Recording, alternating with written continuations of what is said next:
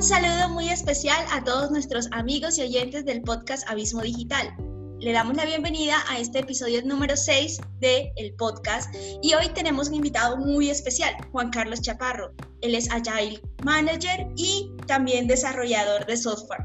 Hola Juan Carlos, ¿cómo estás? Hola, ¿cómo está? Muy bien. Eh, muchísimas gracias por la bienvenida. Aquí compartiendo con ustedes este rato para hablar un poquito de, agilismo, ¿no? Así es, para nosotros también es un honor tenerte aquí con nosotros y bueno, que puedas eh, sacar este espacio para compartir con nuestra audiencia eh, todo ese vasto conocimiento y experiencia que tienes en el mundo del desarrollo y en el mundo del agilismo. Sí, es correcto. Eh, bueno, Juan Carlos, este, también de mi parte darte la bienvenida al podcast. Eh, y bueno, pues comencemos. Eh, nos gustaría de pronto que le compartieras a la audiencia desde tu experiencia y conocimiento ya en, el trabajo de, de, metodologías ágiles y todo eso. ¿Cómo es el esquema de trabajo dentro de los equipos ágiles? Bueno, ese es un tema un tanto diverso, diría yo. Ahí cada empresa transforma el framework de Scrum eh, de acuerdo a sus necesidades y de acuerdo a los proyectos que tienen. Tener, decir que cada proyecto, cada empresa va a aplicar las reglas de Scrum y todas las ceremonias, pues sería lo ideal, ¿no? irse realmente por lo que dice la literatura, pero también depende mucho de la estructura y la organización, ¿no? Como tal, las personas que están dentro de ellas, la cultura que haya dentro de la empresa y el enfoque que cada persona le, le ponga dentro del dentro de la dentro de lo que es cada persona en la empresa. Eh, en nuestro caso, cuando llegué a Cafeto, eh, que es la empresa en la que trabajo actualmente, me di cuenta de que, la cultura era agile, todo es siempre es como en ese marco del agilismo y desde entrada te dan como un, un, acceso a una documentación de lo que es el agilismo como tal, te lo explican, te cuentan sobre las ceremonias que hacen parte del agilismo y la metodología de trabajo que hay en cada uno de los proyectos. Esto pues esto es muy abierto, ¿no? Las empresas dentro de su área administrativa o las personas que están a cargo de los proyectos tienen que revisar y validar la información a ver si ellos están en, concordancia con todo lo que es el tema agile o, o si ellos van a aplicar una parte del framework o van a adaptarlo de manera tal de que su cultura no tenga que ser como fracturada o fraccionada o cambiarla de la noche a la mañana para poner a todo el mundo dentro de un contexto ágil y eso tal vez genere em, choque, ¿no? Las personas cuando te dicen, llegas un día, un lunes en la mañana y te dicen, hoy vamos, de aquí en adelante vamos a ser ágiles y vamos a hacer estas reuniones y todos los días nos vas a tener que decir qué vas a hacer hoy, qué hiciste ayer y qué vas a hacer mañana y si hay bloque y la gente empieza como que no, ¿qué es esta locura? No, yo no puedo trabajar así, yo no he trabajado así. Esa no era la cultura de la empresa y entonces el choque es bastante grande. Entonces eso tiene que trabajarse poco a poco. Eh, las empresas tienen que adaptar ese framework primero, entenderlo, saber cuáles son la, la, motivación real que hay detrás de eso, hacer software. Eh, es, yo es un ejemplo que uso mucho con, con, las personas con las que trabajo. Sentarse y hacer software no es como sentarse y hacer tornillos. Tú eres un operario de la máquina de tornillos y el jefe tuyo sabe exactamente cuántos tornillos tienes que hacer en la mañana y cuántos tornillos tienes que hacer en la tarde. Y él sabe, hiciste tantos tornillos, perfecto, cumpliste con la cuota. o, cuando tú no haces tantos tornillos, entonces te va a preguntar por qué hiciste tan poquitos o qué pasó que hiciste muchísimos tornillos. O sea, estás mejorando eh, tu capacidad. En software eso no funciona así. Tú no puedes pedirle a un, un developer que se siente y haga tantas líneas de código, que escriba tantos programas en la mañana y tanto en la tarde y mira por qué no hiciste. Eso no funciona así. Para eso está la metodología. Muchas veces los developers llegan muy emocionados y inspirados, pues, y, pueden hacer software y escriben de todo, hacen las unit tests, eh, conectan un servicio con el backend, mejor dicho, hacen de todo y otros días simplemente no hacen nada, no están inspirados, el código no les sale, van a hacer algo y nada les funciona. Entonces, todo eso va dentro del marco Agile y por eso se definen como unos, unos objetivos dentro de un sprint. O sea, lo que trata el sprint es medir no el individuo, sino el equipo. Entonces, eh, en, ese, en ese entorno de trabajo de lo que es un equipo y medir todo en torno a un equipo, no una persona en particular, es en lo que se, pues, se marca lo que es la metodología Agile. Y a raíz, alrededor de todo eso hay unas ceremonias. Entonces está el daily, está el grooming, está el sprint planning, hay reuniones técnicas, eh, está la retrospectiva, ¿no? Después de cada sprint ustedes tienen que evaluar cómo nos fue o si hicimos algo mal, cómo lo cambiamos, cómo mejoramos, qué aprendimos.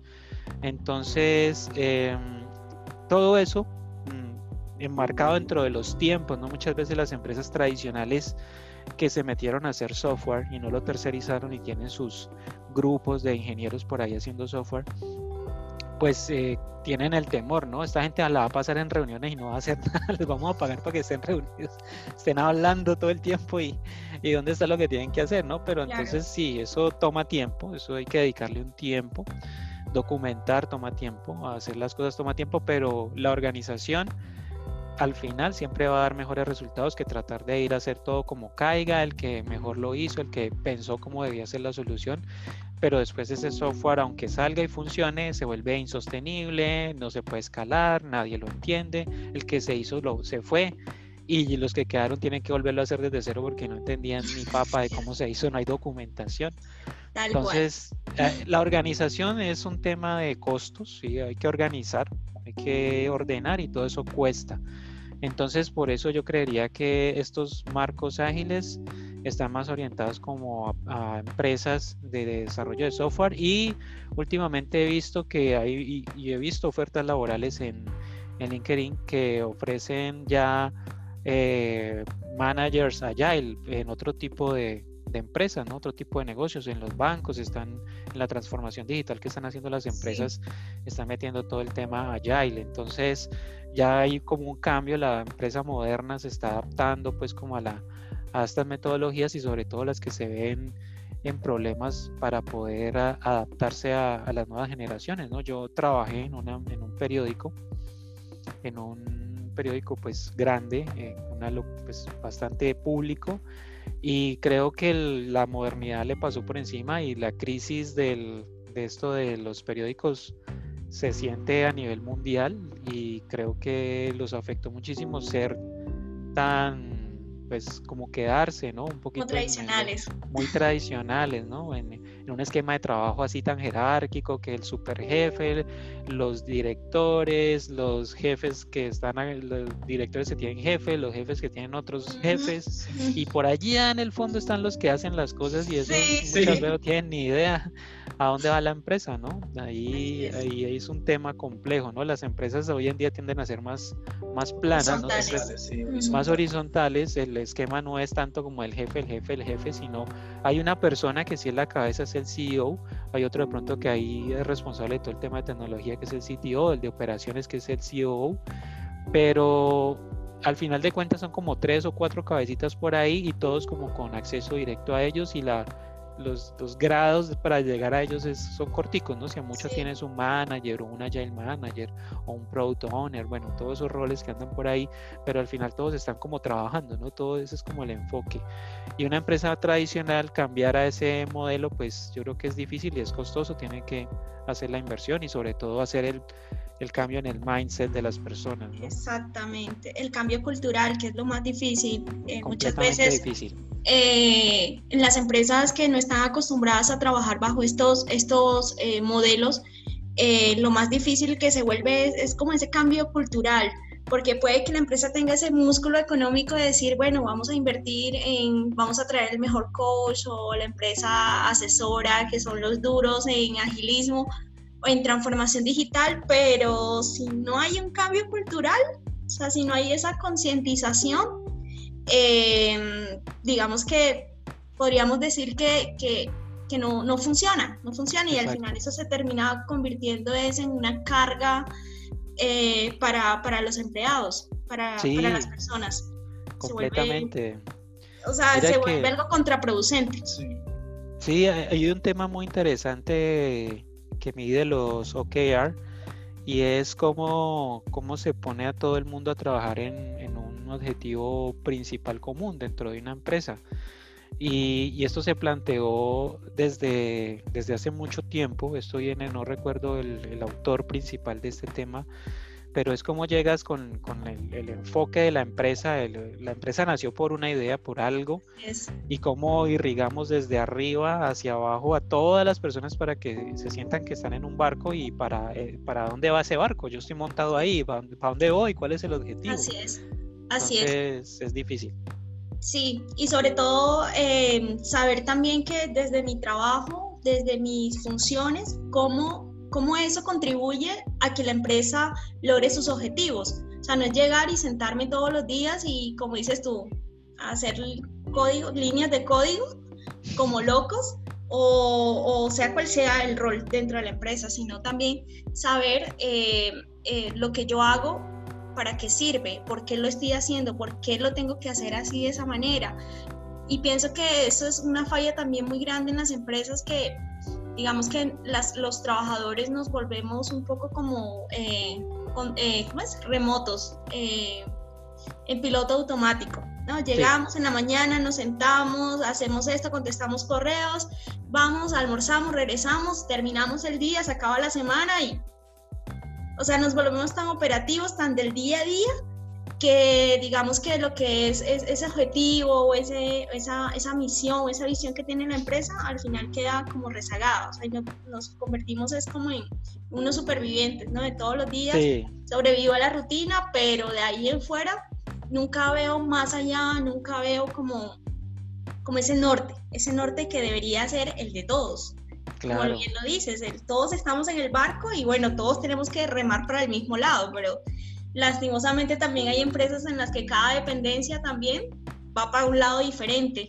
Y más peor aún, imagínate exacto, personas dentro de la empresa apuntando para otro lado totalmente Así es, entonces unos vamos para un lado, los otros van para el otro lado y entonces se crean, son como rivalidades y roces entre departamentos y, y bueno, eso daña muchísimo el clima laboral y todo eso. Sí, es que ahí entra también un tema de sensibilización, eh, pues digamos que por parte de la misma empresa, ¿no? Eh, como, eh, sí, hacer como un trabajo en, en, todos los empleados y bueno, nosotros tenemos este objetivo y todos tenemos que mirar hacia el mismo lado. Sí. como que cada, cada área tome como su, sus, propios, objetivos. Sus propios objetivos se, se, acomodan ellos ahí como en su zona de confort. Y no, yo hago esto y, y más nadie lo puede hacer y más nadie puede conocer lo que yo hago porque si no, de pronto me quedo sin trabajo. O sea, es como un tema ahí de sensibilización, diría yo. Y hay, hay muchos factores ahí que influyen tanto a nivel de área como a nivel personal y, yo creo que todas las empresas tienen como ese deber ahí de, estar, en constante, capacitación, capacitación sí, de, todas esas cosas a nivel, digamos que desde lo psicológico hasta lo operativo, porque eh, todo debe confluir hacia un mismo punto. Así es. Sí.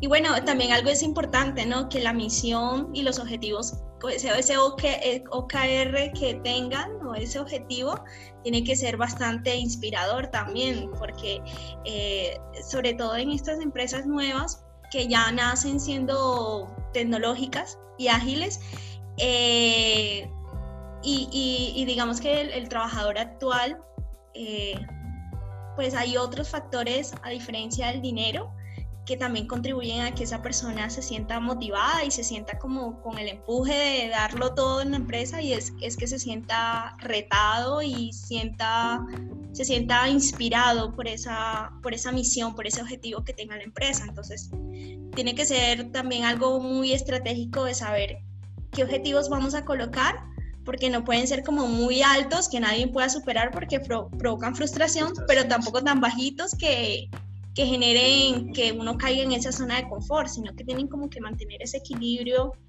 de, de, de, estar inspirados, de siempre estar trabajando, pero que sepamos que siempre lo vamos a, a, conseguir, o al menos en el tema de los OKRs, em, por ejemplo Google eh, siempre coloca como en esos indicadores que el, nivel de aceptación para decir que les fue bien es del 70%.